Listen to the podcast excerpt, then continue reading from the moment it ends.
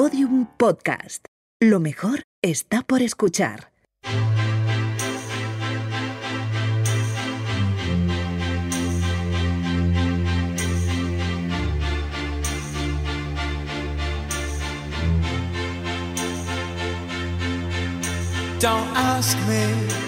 En enero de 1977, Jimmy Carter tomó posesión como presidente. En marzo, el Oscar a la mejor película se lo llevó Rocky. En mayo, la saga Star Wars llegó por primera vez a las pantallas. Star Wars. En junio, los españoles pudieron ir, por fin, a votar. Con esa esperanza y con esa ilusión queda abierta la legislatura. En agosto nació el grupo Inexex, que estás escuchando. Y el 10 de septiembre, en París, Amida Diandubi, un asesino, murió condenado en la guillotina. Hoy, en Gabinete de Curiosidades, el nuevo guiñol.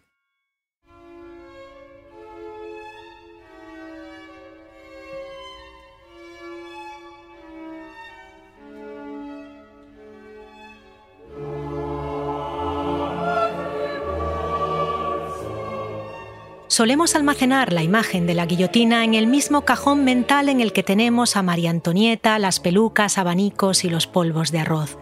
Allí colocamos películas como Amadeus o Las Amistades Peligrosas, y desde luego no Rocky o Star Wars.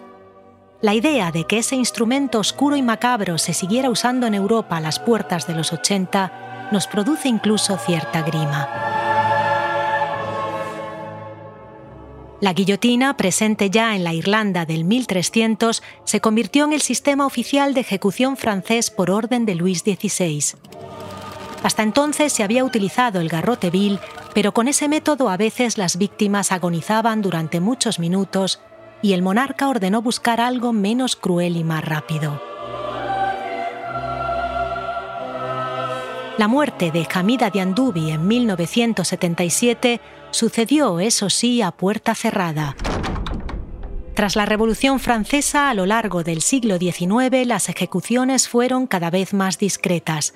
Dejaron de hacerse en las plazas de los pueblos y en plena tarde y pasaron a ser en las puertas de las cárceles y de madrugada. La última ejecución pública se llevó a cabo el 17 de junio de 1939. El condenado ese día fue Eugene Weidmann, un conocido asesino en serie responsable de la muerte de al menos seis personas.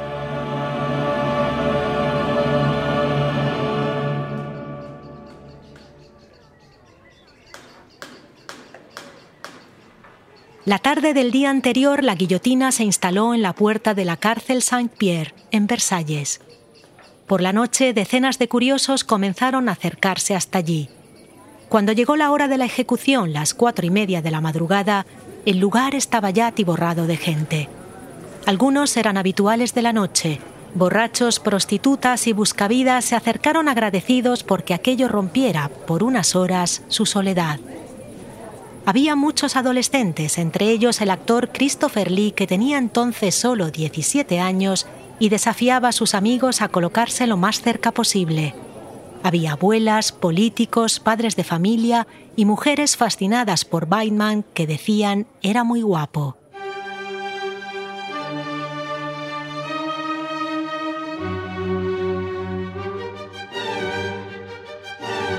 La multitud formó un grupo de lo más variopinto que pronto se unió creando un jaleo provocado por el morbo y el histerismo. La escritora Colette también estaba allí le habían encargado un artículo sobre Weidman y contaría que la policía había formado un muro alrededor de la guillotina para contener a la gente que quería tocarla. Desde los balcones llegaban gritos y abucheos. Muchos ni siquiera vivían en aquellos apartamentos. Los habían alquilado un par de horas pagando cifras enormes para poder ver mejor el espectáculo.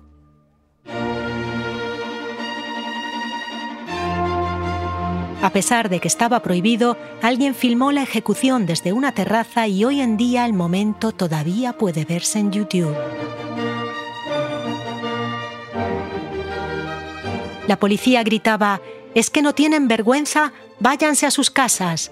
Pero todos seguían abucheando y empujando sin intención de marcharse. Tras la ejecución, varias mujeres sortearon a los agentes y consiguieron llegar hasta la guillotina. Querían manchar sus pañuelos con la sangre de Bateman y llevárselo de recuerdo.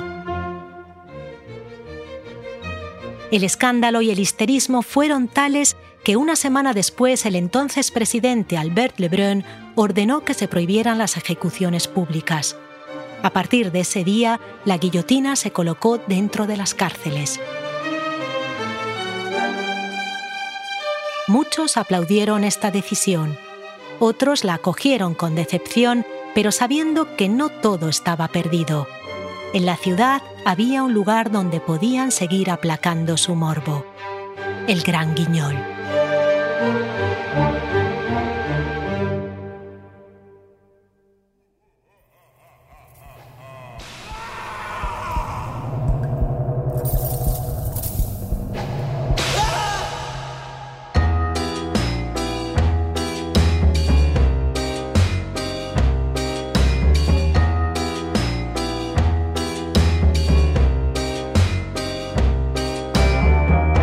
Oscar Meternier sabía perfectamente lo mucho que a la gente le atraían las ejecuciones. Había trabajado en la policía toda su vida y le había tocado empujar y contener varias aglomeraciones.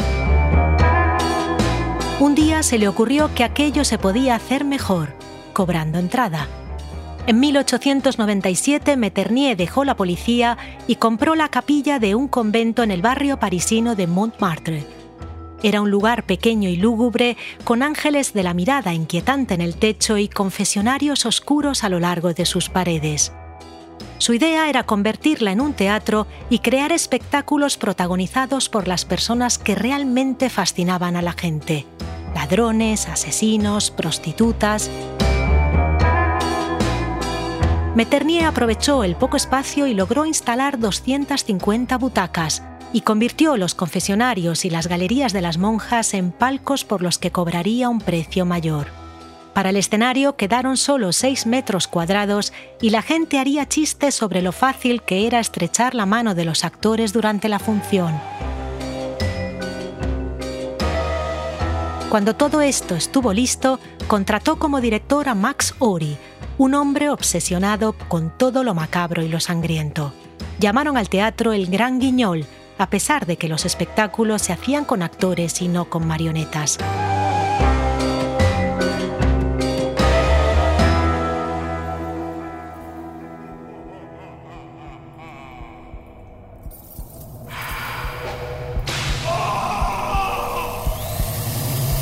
La unión del lugar tenebroso con historias de lo más salvaje lo convirtió en una parada obligatoria para sádicos, perversos y crueles. Cada noche historias de asesinatos y torturas ponían al público a prueba y aguantar una función entera se convirtió en un reto en el que todos querían participar. Ori juzgaba cada espectáculo en función de los desmayos de la noche.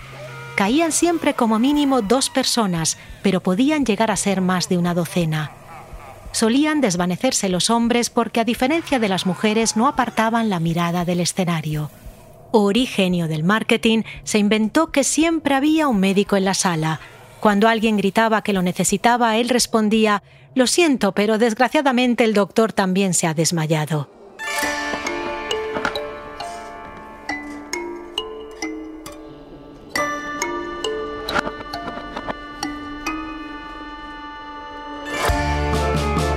En 1901, Ori contrató al dramaturgo André Delorde un hombre al que llamaban el príncipe del horror por sus guiones de pesadilla. Lord era hijo de un dentista y pasar su infancia oyendo los gritos de los pacientes lo había marcado. Su musa era Paula Maxa, una actriz que anunciaban como la sacerdotisa del Templo del Terror. Maxa mantuvo un diario a lo largo de su carrera en el que catalogó su interpretación de más de 10.000 muertes diferentes Fue estrangulada, decapitada, ahogada y acuchillada. Pronto la prensa la apodó la mujer más asesinada de la historia. En su última actuación hacia los años 20, Maxa pegó un grito tan fuerte que dañó para siempre sus cuerdas vocales.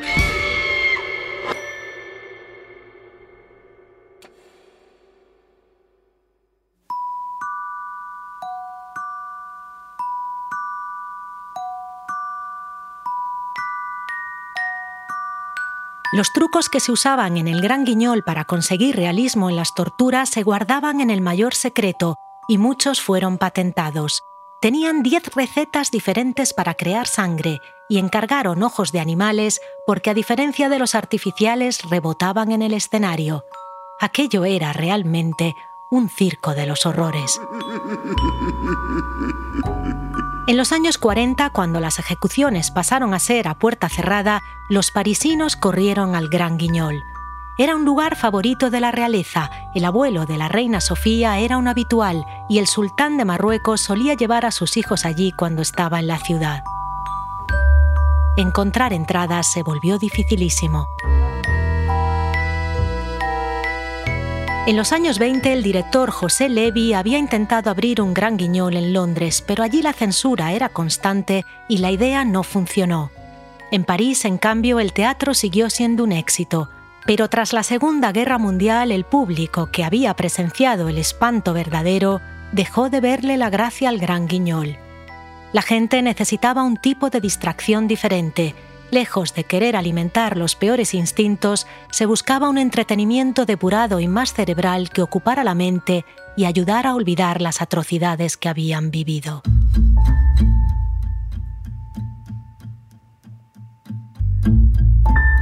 Tras la guerra, el interés viró del asesinato al asesino, del cómo al quién. Descifrar pistas y descubrir culpables en una época llena de desconfianza pasó a ser uno de los pasatiempos preferidos en Europa.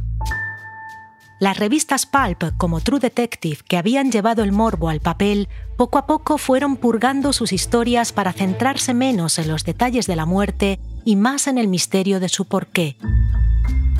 Novelas como las de Agatha Christie, limpias y elegantes pero llenas de intriga, acapararon teatros y pantallas. En 1952 estrenó en el Teatro St. Martin de Londres su obra La ratonera. Escrita como regalo para la reina Mary, se convertiría en el espectáculo más longevo de la historia. El teatro sigue llenándose desde entonces y solo el COVID fue capaz de cerrar sus puertas durante unos meses, aunque ya está de nuevo en marcha. Su éxito, dicen, reside en la trama. Tiene, como casi todas las obras de la Christie, una sorpresa reservada para el final, y antes de que los espectadores abandonen la sala, se les pide que no lo cuenten a nadie. Llevarse un secreto a casa vuelve la obra fascinante. En plena Guerra Fría, Agatha Christie supo utilizar una sensación que, aunque inconsciente, atraía a todos y que con el tiempo seguiría creciendo más y más la satisfacción que da unir pistas hasta capturar al culpable y sobre todo hacerlo antes que el que tienes a tu lado.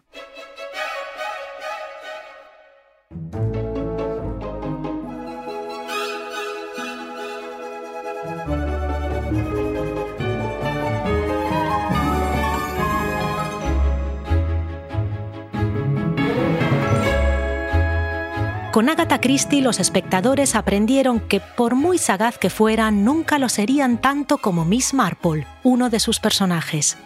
La mujer, una detective de más de 60 años, resolvía misterios con la facilidad con la que tu abuela te fríe un huevo teje una rebeca, y fue sinónimo de éxito inmediato en las librerías, en el cine y en la televisión.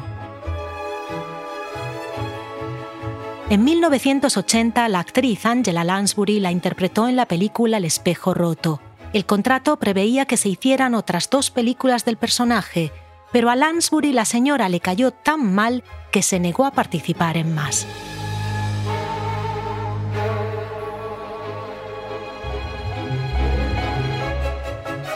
Cuatro años más tarde le ofrecieron protagonizar a otra detective para la televisión, ella aceptó con la condición de que basaran el personaje en una mujer muy distinta a la señorita Marple. Peter Fisker, uno de los creadores de la serie, encontró la solución. Sé en quién tenemos que inspirarnos. Se llama Frances y ya verás, te va a encantar.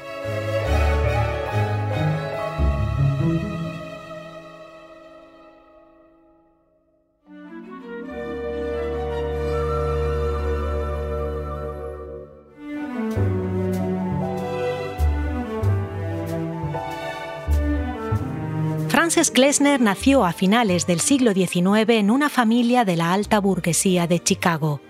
Su padre, John, un hombre muy influyente en la ciudad, tenía las ideas muy claras sobre cómo debía crecer una niña.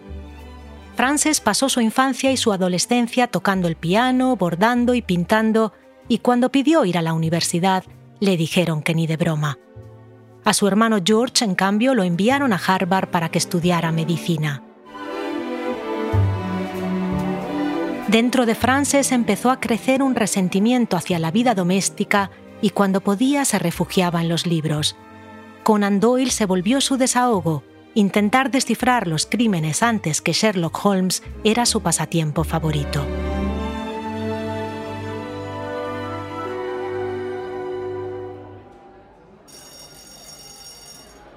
En la universidad su hermano se hizo amigo de un chico que se llamaba George como él y que estaba obsesionado con crear un vínculo entre la medicina forense y la policía. Los investigadores nunca escuchan a los médicos. Si trabajáramos juntos estoy seguro de que muchos crímenes se resolverían antes, contaba George cuando iba a visitar a los Glesner. A Frances aquello empezó a interesarle. Cada vez que veía a George le pedía que le hablara de su trabajo. Así pasaron los años. En 1932 murió su madre y en el 36 su padre. Frances recibió una gran herencia y se vio así de pronto libre y con dinero. Tenía ya 58 años, pero pensó que no era tarde para tener la vida que siempre había soñado.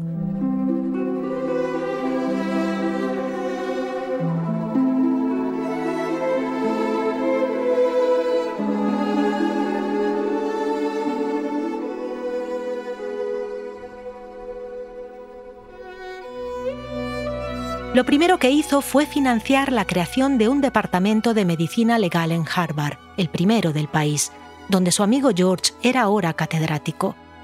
Después mejoró la sección de la biblioteca dedicada a estos temas.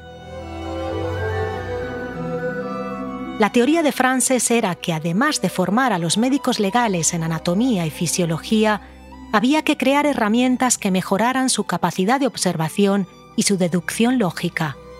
Cada vez hay más novelas de detectives dando ideas a los asesinos, dijo a George. Necesitamos policías y forenses más listos que ellos. Creo que tengo la solución. Dame unos años y verás. Frances se retiró de nuevo a su casa. Cinco años más tarde volvió a la universidad. He hecho esto, dijo a George. A ver qué te parece. Frances había pasado esos años en el taller que tenía en el sótano de su casa. Allí, con maderas, telas y minúsculas muñecas alemanas, fabricó 20 dioramas. Cada uno mostraba la escena en miniatura de un asesinato. Todos eran decorados domésticos, una cocina, el cuarto dedicado a planchar, un granero, un dormitorio, y estaban hechos con un realismo impresionante. Las luces se encendían, las puertas se cerraban con mini llaves, en las esquinas había minúsculas trampas de ratones que funcionaban. El más pequeño medía 20 centímetros por 35 y el más grande era una casa de tres habitaciones que medía 3 metros.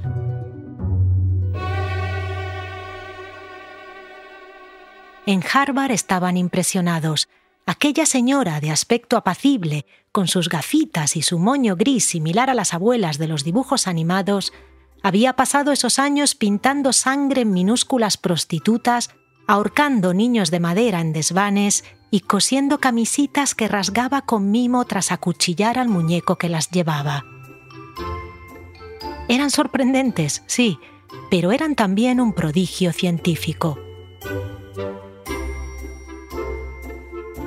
Con aquellas escenas, Frances demostró que sabía más que nadie sobre cómo se descompone un cadáver, los coloreaba en función del tiempo que se había tardado en encontrarlos o en qué posición cae un cuerpo cuando recibe un balazo. Sherlock Holmes, estoy segura, estaría orgullosísimo.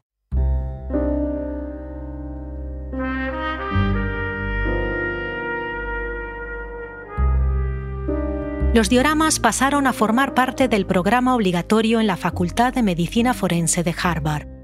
A los estudiantes armados con lupas y linternas se les daba 90 minutos para analizar cada uno. Después tenían que elaborar hipótesis y escribir un análisis detallado de los hechos.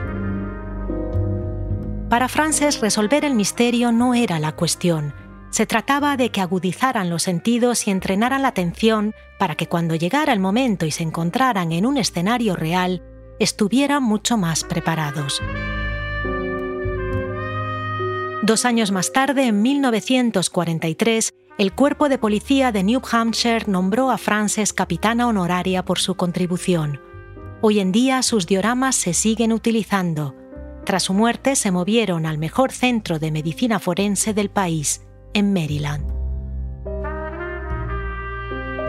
Peter Fisker, el guionista que había hablado de Frances a Angela Lansbury, tenía razón. A la actriz le encantó su historia y decidió basar su personaje, al que llamaron Jessica Fletcher, en ella. El 30 de septiembre de 1984 se estrenó Se ha escrito un crimen.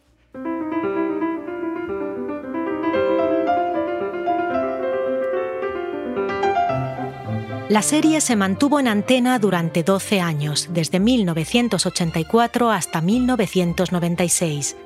Jessica Fletcher se sumó a la lista de detectives que poco a poco iban preparando a los espectadores y lectores y les ayudaron a adquirir cultura del detalle y aprender a ponerse en la mente de los asesinos. Gracias a historias ficticias fuimos entendiendo dónde mirar, qué pistas buscar, quién parece estar mintiendo o cómo atrapar a los que pretenden escapar.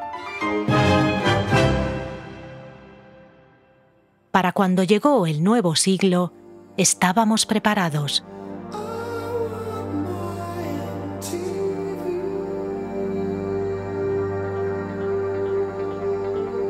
En el año 2005 YouTube llegó a todos los hogares. En 2007 Netflix hizo su transición digital. En 2010 llegó Instagram. Y en 2016 TikTok. El público, en su mayoría ya lejano a los horrores de la guerra, reclamó otra vez un contenido que alimentara el morbo. Lo que llevaba tiempo difuminado volvió a saturarse de color. Y esta vez, además, nadie quería sentarse a observar. En el siglo XXI, público y verdugos, policías y asesinos se intercambian las sillas al son de cada historia, en función de lo que dicte el algoritmo, los seguidores y la tiranía del clic. Nació así el nuevo guiñol.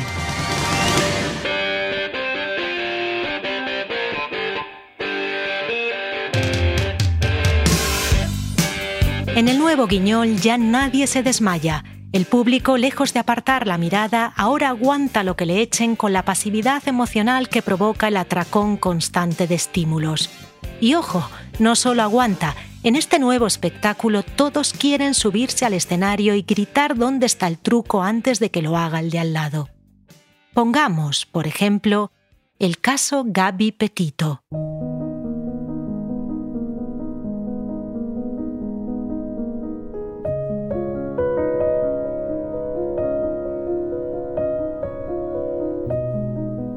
Gaby Petito nació en 1999 en Nueva York y creció entre dos casas. Sus padres, tras separarse, habían formado otras familias y ella era la mayor de seis entre hermanos y hermanastros. Cuando cumplió 14 años participó en un vídeo de protesta por el tiroteo en el Instituto Sandy Hook que se hizo viral y aquella experiencia la marcó. Entendió que con tan solo un móvil su voz podía llegar muy lejos y desde ese día no dejó de compartir lo que le motivaba. Estudió en el Instituto Bayford Blue de Nueva York y allí se enamoró de Brian Laundrie. Cuando cumplieron 20 años empezaron a salir. Formaban una pareja ideal. Ella era todo risas y actividad. Él, mirada dulce y carácter tranquilo, equilibraba su constante entusiasmo. Gaby quería diplomarse en audiovisuales, pero dejó los estudios cuando la familia de Brian se mudó a Florida y se fue a vivir con ellos. Allí encontraron trabajo en un supermercado. Poco después empezó la pandemia, Gaby tenía miedo y dejó su puesto. Fue entonces cuando decidió que quería viajar por todo el país y documentar la experiencia en sus redes. Quería enseñar el mundo a quien no podía desplazarse y hablar de veganismo, de yoga, de todo lo que le interesaba. Como siempre, su entusiasmo contagió a Brian y los dos partieron por un viaje que los llevaría a cruzar todo Estados Unidos.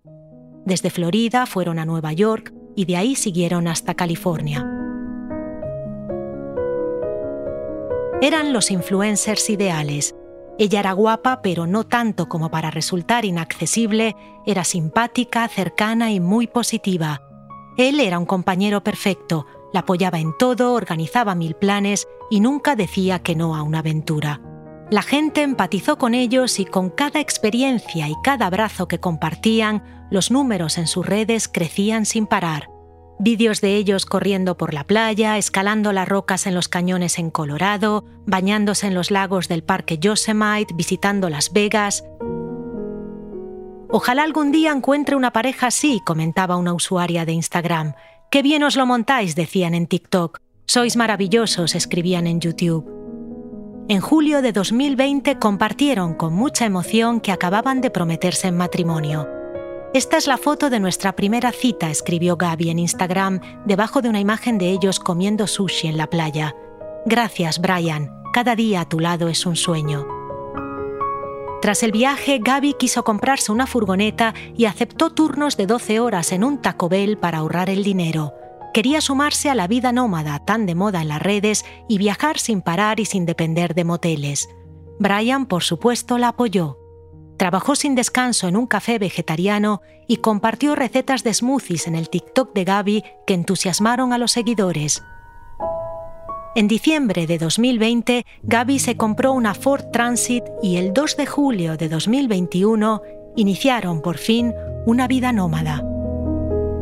La madre de Gaby, Nicole, estaba feliz por su hija. Sabía que estaba segura con Brian y que estaba cumpliendo su sueño. Sus seguidores también estaban entusiasmados. Gaby iba a enseñarles el mundo y no veían la hora de que se pusieran en marcha.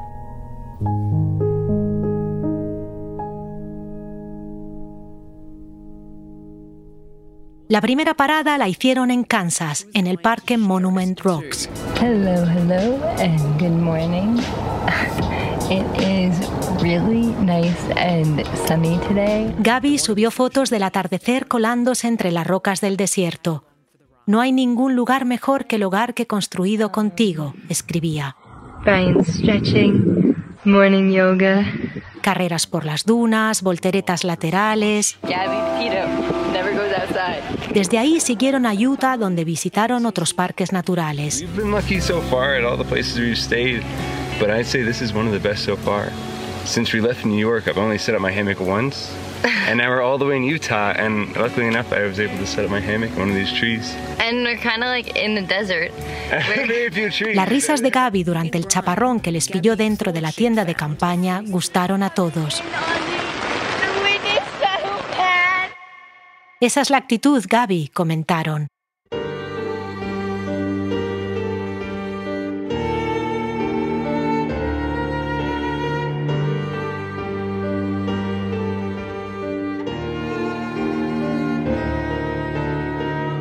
Gaby llamaba a su madre cada dos días. Cuando la conexión no era buena, le mandaba un mensaje del tipo, poca cobertura, mamá, te quiero. Pero a finales de agosto, Gaby dejó de llamar. I was worried probably day four and five. I started text. I was texting her every day anyway, but I wasn't getting responses. By day six, seven, I was Me empecé a preocupar sobre el cuarto o quinto día, cuenta Nicole. Le dejaba mensajes, pero no tenía respuesta. El día 6 empecé a revisar todas sus redes sociales. El día 7 llamé a Joe, su padre, y también le dije a Jim, mi marido, que aquello no era normal. Todos me decían, no te preocupes, seguro que está en un sitio sin cobertura. Nicole no estaba convencida y llamó a Brian y a sus padres. Nadie le respondió. Creo que les ha pasado algo. El 11 de septiembre, tras 10 días de silencio, pidió a Jim que la llevara a la comisaría. La policía llamó a sus compañeros de Florida, donde vivían los padres de Brian, para que enviaran una patrulla hasta el domicilio de los Lundry. Cuando llegaron allí, encontraron la furgoneta aparcada fuera. Llamaron al timbre y el que les abrió la puerta fue Brian. Llevaba en casa 14 días. Tonight, new developments in the nationwide search for a missing Long Island native. We start this half hour with the breaking news surrounding the search for a young woman from New York gone missing. Right now on ABC Action News, desperate for answers. Plus the ever expanding search for Gabby Petito. Cuando Nicole revisó los mensajes de Gaby, se dio cuenta de que el último que había recibido el 30 de agosto era extraño. Ahora creo que no lo escribió ella, dijo a la policía. Me ponía que le había dejado un mensaje mi padre y lo mencionaba con su nombre en vez de llamarlo abuelo. Era extraño. La policía de Nueva York informó a los padres de Gaby de que ni Brian ni su familia querían hablar con ellos y que habían contratado un abogado. Nicole estaba en shock. ¿Cómo que no quieren hablarnos? Brian no había sido señalado sospechoso, solo persona de interés en la desaparición, así que no se le podía obligar a colaborar. Desde aquel momento, cuenta Nicole, pensé que necesitábamos encontrar cuanto antes a Gabby. El espectáculo del nuevo guiñol estaba a punto de empezar. Era gratis y en su sala cabían todos. Two people went on a trip, one person returned, and that person that returned isn't providing us any information. Dos personas se fueron de viaje y solo ha vuelto una, y esa persona se niega a darnos información, declaró el sheriff Gears responsable del caso. Durante días presionaron a los Lundry, pero estos se negaron a hablar. No respondían al teléfono y no abrían la puerta de casa a nadie. El abogado de los Petito leyó ante las cámaras una carta para la familia Laundry. Christopher and Rebecca Laundry. We are writing this letter to ask you to help find our daughter. La familia no come, no duerme. Por favor, decidnos algo. El público estaba indignado. ¿Por qué no quería hablar Brian? ¿Qué estaba pasando? ¿Por qué la policía dejaba pasar los días sin irrumpir en su casa y obligarle a declarar? Algunos se apostaron delante de la puerta de los Londri con megáfonos y pancartas exigiendo saber algo.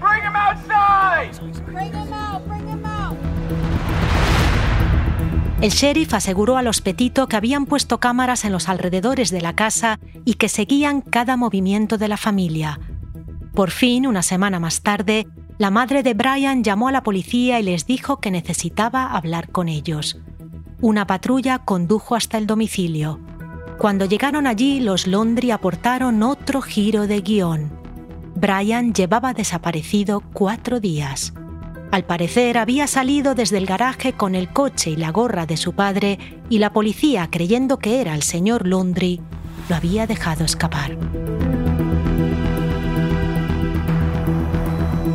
El fabuloso mundo de las redes sociales, con sus filtros y sus corazones, había mostrado una pareja perfecta que rebosaba felicidad los seguidores se encontraron de pronto con un espectáculo totalmente diferente al que habían estado mirando. Esto generó un despliegue apabullante de espectadores que parecían decir, si no sois capaces de escribir esta trama como se merece, haceros a un lado, ya lo hacemos nosotros.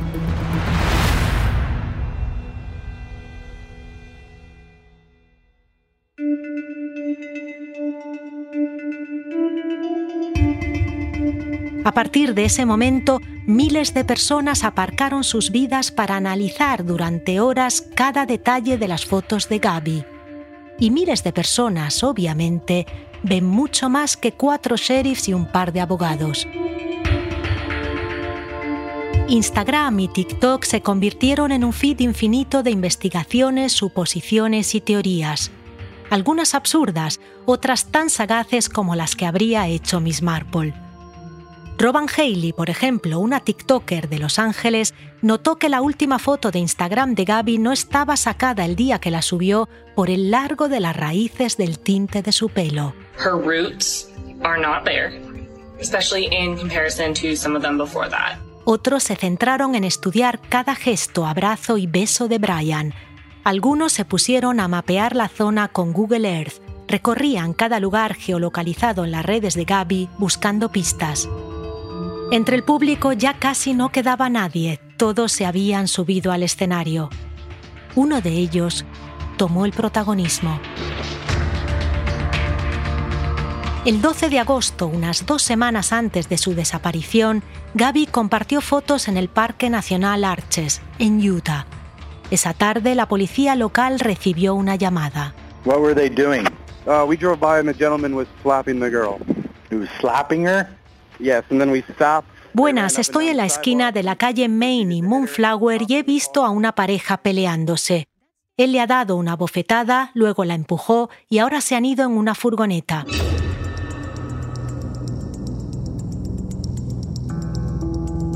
La persona que llamó ese día lo denunció en redes sociales. Vi a Gaby y a Brian peleándose y llamé al 911. Quiero saber qué pasó luego. ¿Se hizo algo? A la policía no le quedó más remedio que compartir un vídeo que demostraba que sí, habían hecho algo al respecto. Empeorar las cosas.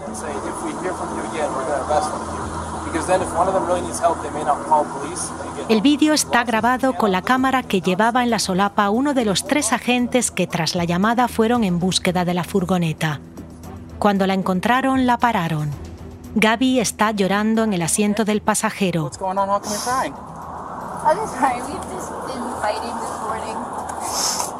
Los policías le piden que se baje y que se aleje de la furgoneta para hablar con ella. ¿Qué pasa? ¿Por qué estás llorando? le preguntan. Gaby, muy alterada, explica que es obsesiva y que a veces eso pone nervioso a su novio. Un agente le pregunta también si Brian le ha pegado y ella minimiza. No, bueno, quizás me empujó. ¿No te ha dado una bofetada? insiste él. Me apretó un poco las mejillas, pero vamos, que es culpa mía, yo también le pegué y le hice enfadar. Durante más de una hora el agente habla con Gaby, que nunca deja de llorar. Brian mientras sale de la furgoneta y charla con los otros dos. Se muestra tranquilo y sonriente todo el tiempo y al poco empieza a bromear y reírse con ellos.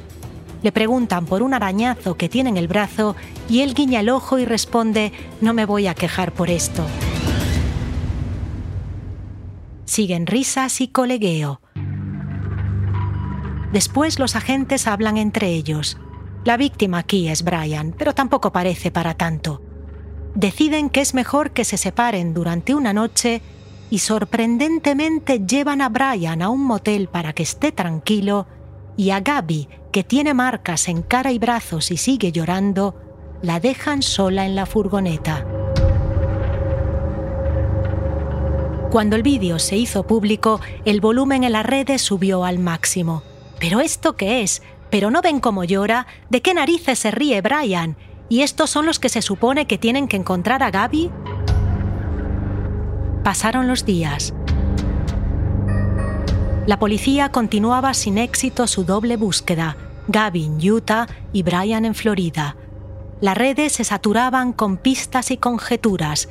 Cada media hora un nuevo protagonista subía al escenario con su teoría o con su historia.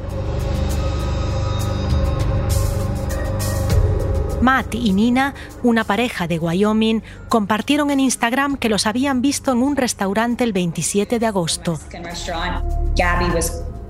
Very clearly emotional. She was crying.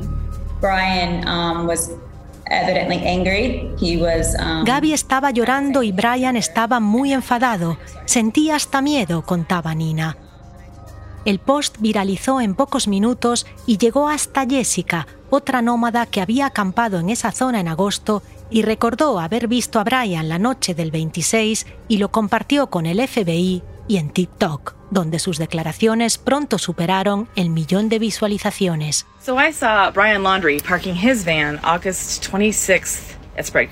Eso alertó a otra pareja de nómadas, Kyle y Jen. Ellos recordaron haberse cruzado con la furgoneta. Estaba aparcada en la cuneta de un bosque muy apartado de Wyoming. Tenía matrícula de Florida, contaron en Instagram. Nosotros también somos de ahí y nos paramos a saludar, pero dentro no había nadie. Esa noche Jen revisó todas las grabaciones de una cámara GoPro que tenían instalada en la guantera de su caravana. A las 3 de la mañana, bingo.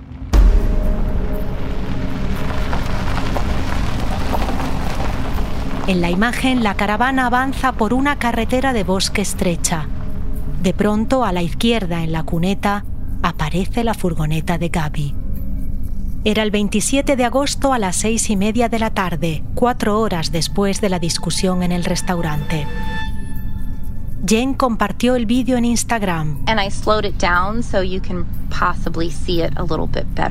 Os lo ponemos a cámara lenta para que lo veáis mejor.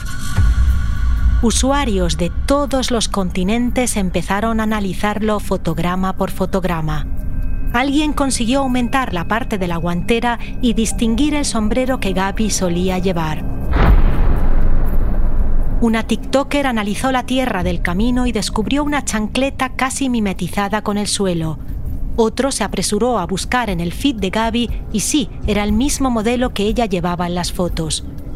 Poco después, alguien compartió, poned el vídeo todavía más lento y pararlo al minuto y 44 segundos una minúscula mancha en movimiento podía verse prestando muchísima atención al fondo de la imagen, en un descampado que formaba el bosque. No hay duda, eso es una persona cavando, dijo un TikToker. Jen envió las coordenadas al FBI. Cuando llegaron hasta allí, cavaron en ese punto.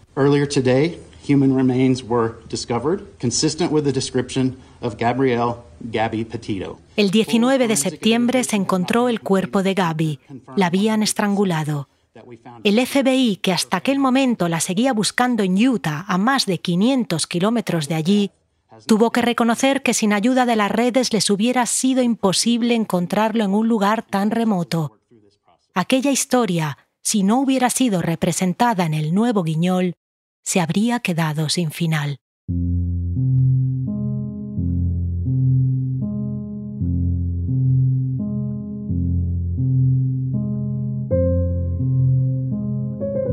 Esa tarde la usuaria Miranda Baker compartió que el 29 de agosto, dos días después de que la caravana se cruzara con la furgoneta, había recogido con su novio a Brian cuando se lo encontraron haciendo autostop. Nos paró y nos dijo que necesitaba ir a Jackson, que era justo donde íbamos nosotros. Pero luego de pronto quiso bajarse. Actuó de manera muy extraña. Insistió en darnos 200 dólares por haberlo llevado unos kilómetros. Tras encontrar el cuerpo de Gaby, el FBI pudo por fin entrar en casa de los Laundry. Brian había pasado a ser el principal sospechoso y además había utilizado la tarjeta de crédito de Gaby tras su muerte. Pasaron dos semanas. De Brian seguía sin haber rastro. El 5 de octubre su hermana le pidió públicamente que se rindiera y colaborara con la policía. En las redes, mientras, un análisis detallado del contenido de los tableros de Pinterest de Brian condujo a la policía hasta la reserva Maverick Carlton de Florida. Allí trabajaron día y noche buscándolo con quads anfibios entre ciénagas y matorrales. El 20 de octubre su cuerpo apareció. Se había suicidado disparándose en la cabeza. Llevaba un cuaderno donde confesaba haber matado a Gaby.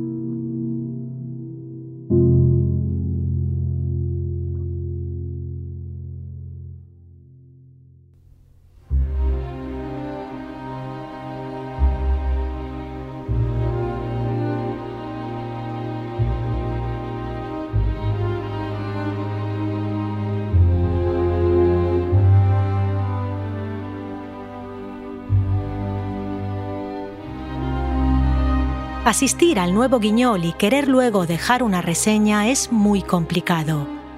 Por un lado, el espectáculo que los crímenes reales generan en las redes y en las plataformas tiene consecuencias nefastas y peligrosas.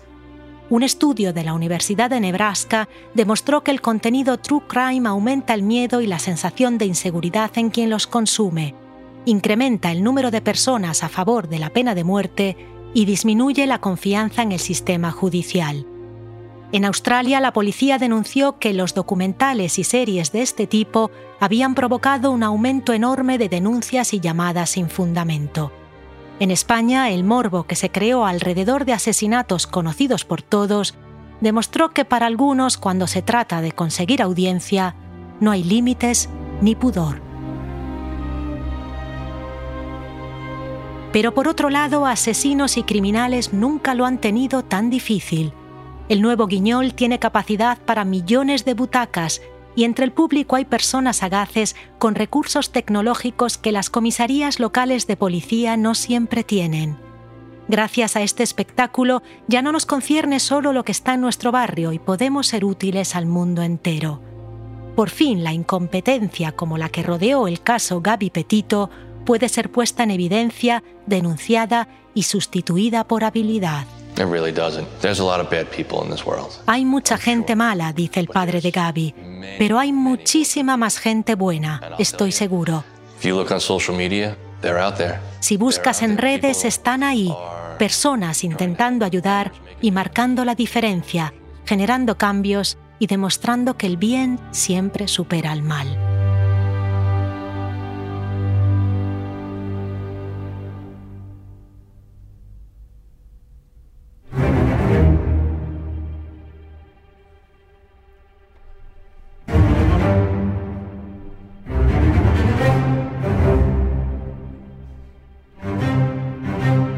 El 25 de noviembre de 1965, tres días después del asesinato del presidente Kennedy, tuvo lugar el concierto anual de Nueva York Night of Stars. El vicepresidente Lyndon Johnson debía dar un discurso, pero dadas las circunstancias canceló y le tocó hacerlo al compositor Leonard Bernstein. Explicó que había sustituido un requiem por la Sinfonía de Resurrección de Mahler que estás escuchando para lanzar un mensaje de esperanza y de triunfo del bien sobre el dolor. Dijo, la misión de cada buena persona ha de ser la de insistir incansablemente y aun a riesgo de ser molesto en conseguir un mundo en el que la mente triunfe sobre la violencia. A nuestro alrededor surgen constantemente nuevos escenarios, algunos con bases peligrosas y tarimas carcomidas en las que es fácil tropezar otros sólidos y genuinamente creados con ganas de mejorar el entorno. De nosotros depende dónde y cómo subirnos a ellos. Cada progreso pide una vuelta de tuerca a nuestra imaginación y a nuestros valores, dijo Jadie Smith.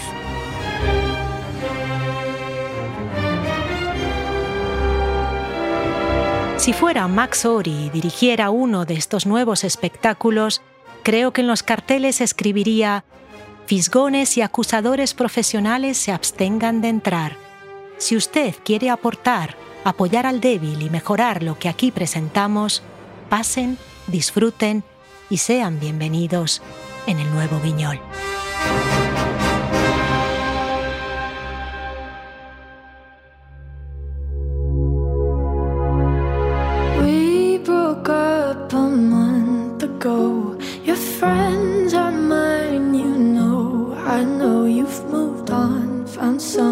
El Gran Guiñol cerró sus puertas en 1962. Hoy en día la capilla está ocupada por el International Visual Theatre, una compañía que se dedica a representar obras en lenguaje de signos.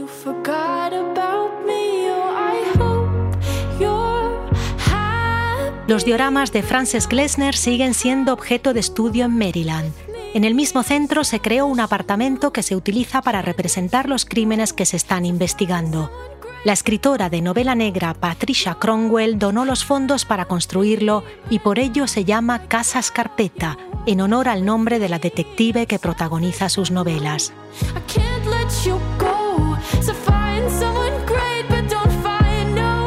Alrededor del caso de Gaby Petito se creó mucha polémica sobre el tipo de atención que reciben las chicas blancas cuando desaparecen en comparación con las jóvenes de color.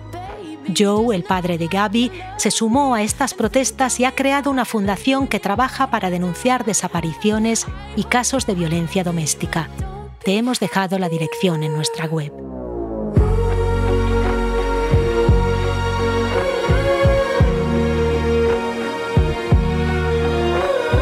El género True Crime ha conseguido que series como Making a Murderer o podcasts como Serial resuelvan casos que llevaban años atascados, pero también ha generado documentales y películas que alimentan el morbo y dan ideas a quien no debería tenerlas.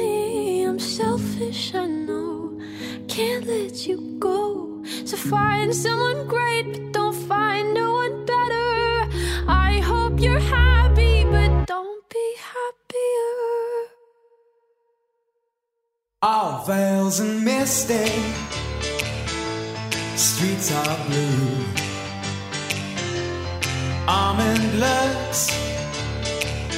That chill divine.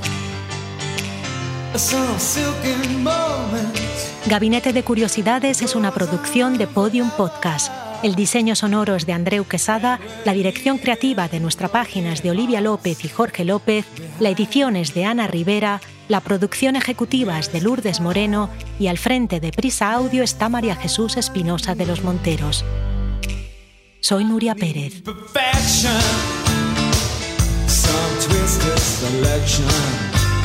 Recuerda que en gabinetepodcast.com tienes un montón de material extra sobre el episodio fotos, enlaces, vídeos, bibliografía y la banda sonora.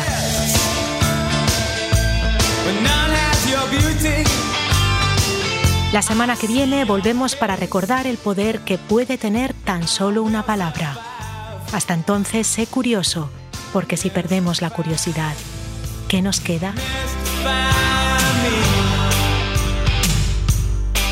justified.